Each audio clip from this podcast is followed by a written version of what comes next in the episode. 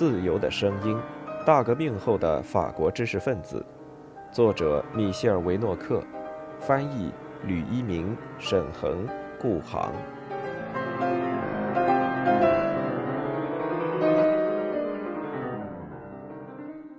第十一章：法伦斯泰尔的乌托邦。一八三二年，傅立叶主义者周报《法伦斯泰尔》创刊。一八三四年，维克多·孔希德朗的《社会命运》出版。一八三七年十月十日，夏尔·傅立叶去世。在本世纪的一切错误中，自由精神是最为致命的错误。抽象的看，它并不坏，极为值得赞赏。但在实践中，他却被如此糟糕的引导，以至于他甚至把那些已经倾向于自由的人重新集合在专制主义的旗帜之下。一种使人伤心的考验已经表明，在这些美妙的理论中，只有幻想和贬损。夏尔·弗利叶这些掷地有声的话语，开启了他在1822年出版的《论家务农业协作社》。七月革命在傅立叶的头脑中确认了政治自由主义的失败，并激励他将自己关于未来社会的伟大计划付诸实施。在19世纪30年代之初，新的政治体制在确立时遇到了极大的困难。奥尔良主义的解决方法产生的失望要多于满意。1830年11月，运动派及左派。表面上通过拉菲特和杜邦德勒尔掌握了政权，但杜邦德勒尔很快就辞去官职，而拉菲特的首相一职亦在1831年3月12日被人取代。因为没能平息反教权主义骚动及对圣日耳曼、奥克塞洛瓦以及主教府的洗劫，他无法回击因波兰起义而发起的不予信任的挑战。无法面对因革命而加剧的财政与经济萧条引起的社会动乱。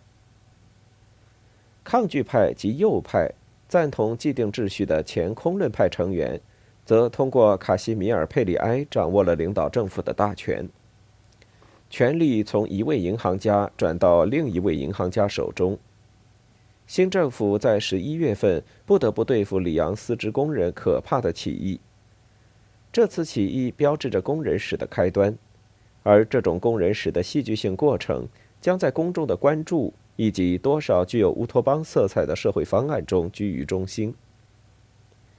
在里昂，自19世纪初以来，由于竞争的影响，丝织工人的购买力和劳动条件在不断恶化。在省长的倡议下，于1831年10月25日举行的劳资双方会议。就工人最低工资标准达成一项协议。工人们高兴地用彩灯装饰住房，但是大多数制造商怒不可遏，拒绝认可这一决定。丝织工人于是开始罢工，国民自卫军进行干预，有八名工人倒在枪口之下，有人喊道：“拿起武器！”有人杀害了我们的弟兄。棕红色十字街区出现了暴动，人们筑起街垒，从国民自卫军那里拉来两门炮。起义者以红色字母在黑旗上写下：“要么劳动而生，要么战斗而死。”他们拥向里昂市中心，与部分国民自卫军成员和被省长请来援助的第一线步兵部队发生冲突。在夜晚临近时。这些部队在丝织工人的猛攻下退了回去，丝织工人控制了城市。政府首脑卡西米尔·佩里埃派出了军队，在王储奥尔良亲王和苏尔特元帅指挥下，里昂在十二月五日被重新占领，国民自卫军被遣散，省长被召回，最低工资标准被废除，棕红色十字街区充斥着驻扎现场的两万人马。伯努瓦·马龙后来撰写关于1871年巴黎公社的著作时，把该书取名为《法国无产阶级的第三次失败》。他把1831年四支工人起义作为19世纪第一次重大阶级冲突，其后则是1848年六月事件以及1871年内战。在这次镇压不久之后，法国透过丝织工人的悲剧，发现了人们将注定以社会问题相称的事物。路易·博朗写道：“要么劳动而死，要么战斗而生。在战斗前夕，从未有过比这更令人心痛、更让人害怕的口号写在旗帜上。”他在棕红色十字街区的不幸工人中发起了名副其实的奴隶战争。面对这些现代奴隶。不过，这些奴隶还缺少一位斯巴达克斯。面对他们展示的力量，很容易猜到19世纪会孕育出怎样的风暴。挥舞着黑色贫困大旗的这些工人，实际上既没有首领，也没有学说。未来社会的先知、新时代的理论家，并未与尚且难以用工人运动命名的这一事件相结合。社会主义还只属于书本与梦想。但是，由丝织工人起义引发的情感，加速了一种社会意识的形成。以新闻自由名义进行的1830年革命，已经挑起政治制度的反对者去反对该制度的管理者。孕育中的工业社会带来富人和穷的没有饭吃的人之间的冲突。圣西门主义者不愿意看到这种分化，他们将游手好闲者与生产者。及银行家与工人对立起来。相反，另一个派别即夏尔傅利叶派则明白，统治阶级、工业和金融的新垄断势力的利益和无产阶级的利益并不相同，但是他们并未更多的鼓吹阶级斗争，而是相信由导师傅立叶设想的法伦斯泰尔。他们从社会和经济角度尖锐批评近代奴隶制度的出现。通过规定新时代，为未来的社会主义或其他学说提供分析要素。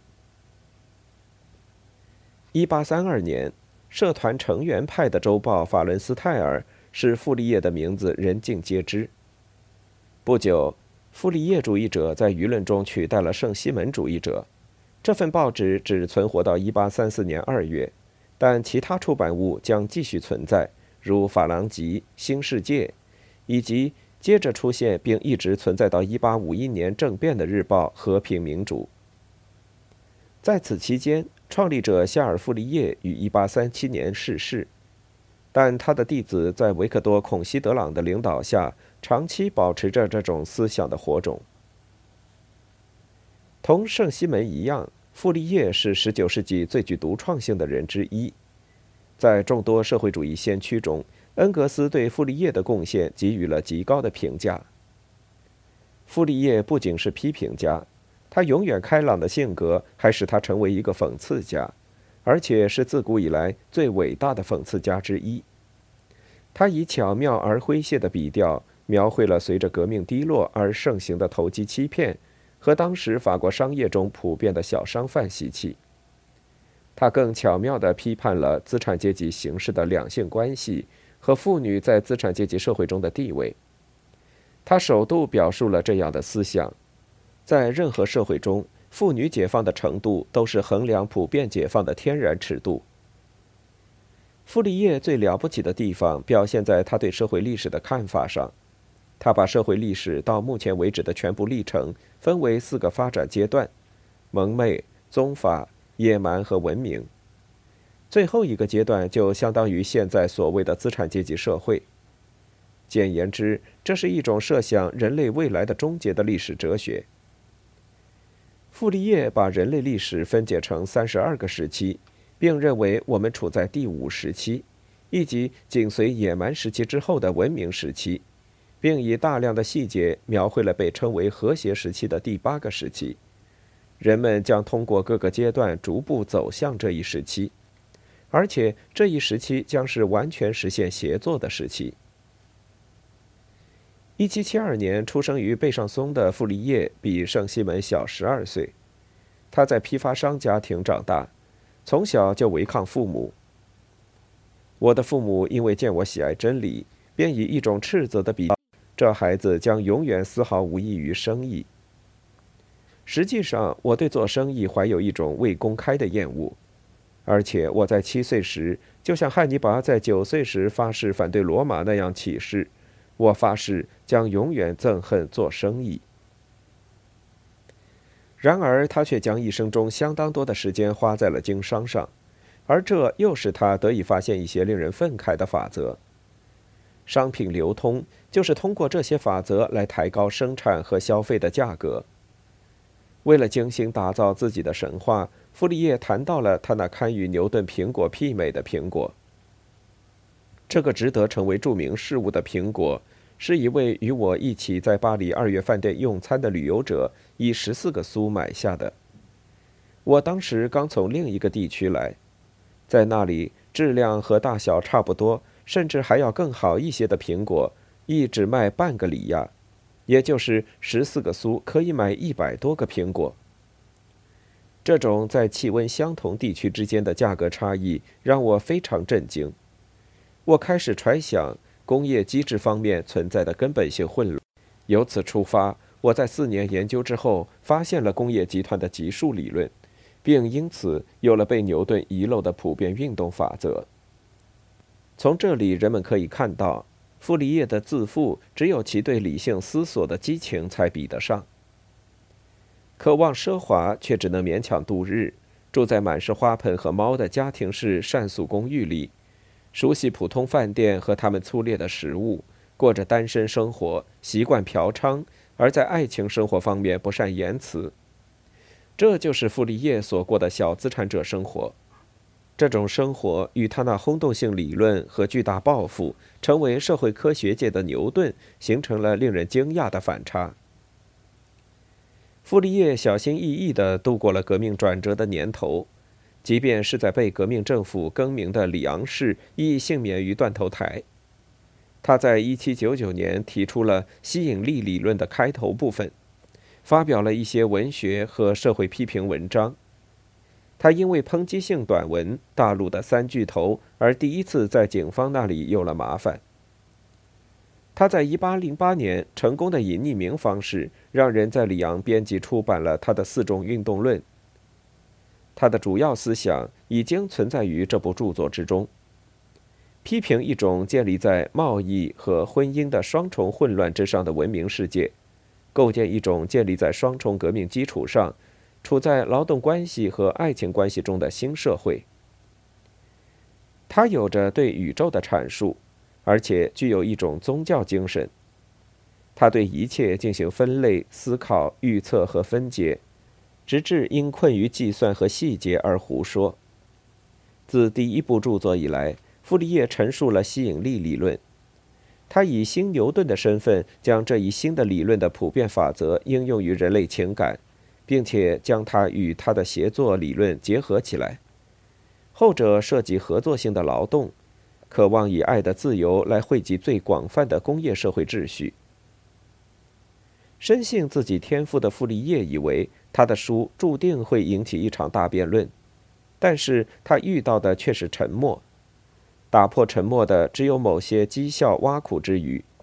他已经成了不被欣赏的思想家，被看成是有点精神病的人。气恼的弗里叶在很长的时间里没有发表片言之字。他开始旅行，靠母亲在1812年去世后留下的终身年金继续生存。接着，在百日期间，成了罗纳省政府统计处处长。在其后的几年里，他定居于比盖，在姐姐家中撰写《论家务农业协作社》，书于1822年在贝尚松印了一千册。正是在该书当中，傅立叶描绘了他的法伦斯泰尔计划，这一多功能的合作村庄，并非以平等这种协作的政治毒药为基础。而是以最不同的人之间的吸引力及诱人的组合为基础。该书的出版得到傅立叶首位弟子如斯特·米隆的部分资助。米隆是贝尚松省政府的一名局长，他通过阅读四种运动理论的内容介绍，使自己摆脱闷闷不乐。对于他来说，所读到的东西有如对耶稣的使徒保罗发出的天籁。米隆在寻求他所称的创造者，以及以傅立叶长时期的书信往来之后，他终于与创造者相见。然而，尽管有热诚，但作为开山弟子的他，拒斥导师著作中一些大胆至极的内容，如同之后的大多数弟子那样，致力于传播不完整的傅立叶主义。傅立叶设想的新世界不满足于解决工业方面的混乱，还要解决爱情方面的混乱。他说：“因为我们整个理论必须依附于爱情这种被文明人摒弃的唯一情感的恢复。”傅立叶考虑了现代人及文明人在其劳动以及性生活方面的双重异化，但这种现代并未被弟子们接受，还受到他们的批评和拒斥。米龙于是全神贯注地概括和删改傅立叶主义，使一种并非乌托邦的乌托邦变得应受尊重。通过有意忽视爱情问题。他只关心两个有待解决的问题中的另一个问题，即劳动问题。鉴于这位导师有如此之多想象出来的事物，冒犯了以最好的得到确定的禁忌，傅立叶注定将被他的朋友、施恩者、崇拜者所背叛、批评或断章取义。前已述及，着迷于分类学的傅立叶对一切都进行分类。把物质、心理和世界分解成各类组成部分，并给这些组成部分配上了别致的名称。由此，自1808年起，他打算列举各类戴绿帽子丈夫，并最终列举了64种。这回，他又分别在72个男女身上发现了通奸行为。我们注意到，这种世纪的耻辱，以及与他们混同的政治与道德科学。舆论将谴责中间的过于正当、过于确切、过于完整的分析。当存在如此多更为愉快的主题时，傅立叶却继续反击那些只在意农业利益的人。他的弟子最想要指责的正是这些方面。傅立叶的第二部著作同样未获成功。该书有一千三百页，不能按计划写作的作者经常跑题。使用令人困惑的新词，任由让人发笑的怪事出现。尽管如此，一些出于偶然对其产生崇拜之情的读者，组成了以他为中心的小团体。米隆在1818年把贝尚松的寡妇克拉丽丝·维古勒介绍给傅里叶。这个女人的财产虽然不太可靠，将被用于传播这位导师的思想。其余的跟随者有。德西雷·格雷阿律师，此人在1828至1834年担任贝尚松众议员。让·巴蒂斯特·安德烈·戈丹，上巴涅的治安法官。加布里埃尔·加贝，蒂荣的律师。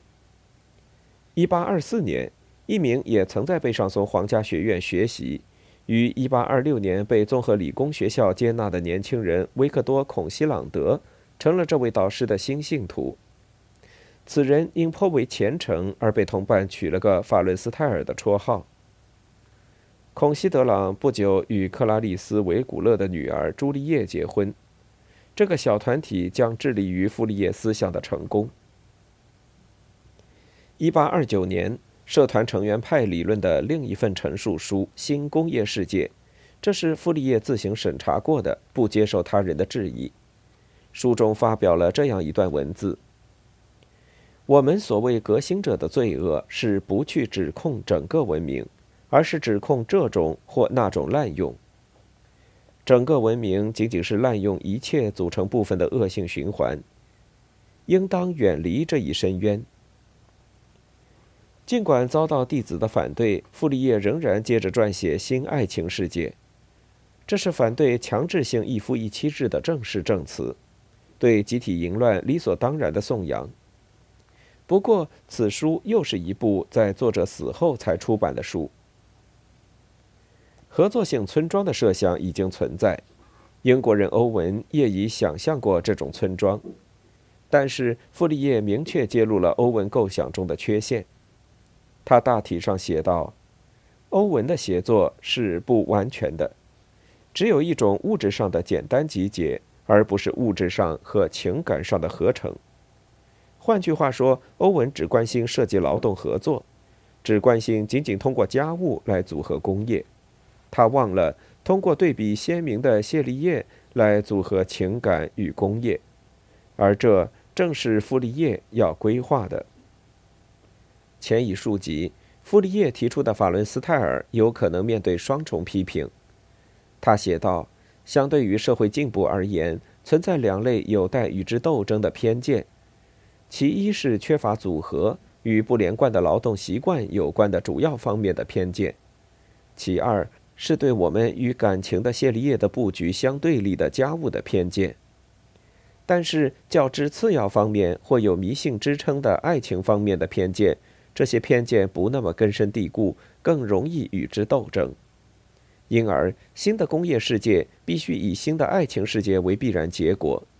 经济上的协作与爱情上的自由不可分离，构成了他所称的吸引人的协作和协作的吸引力。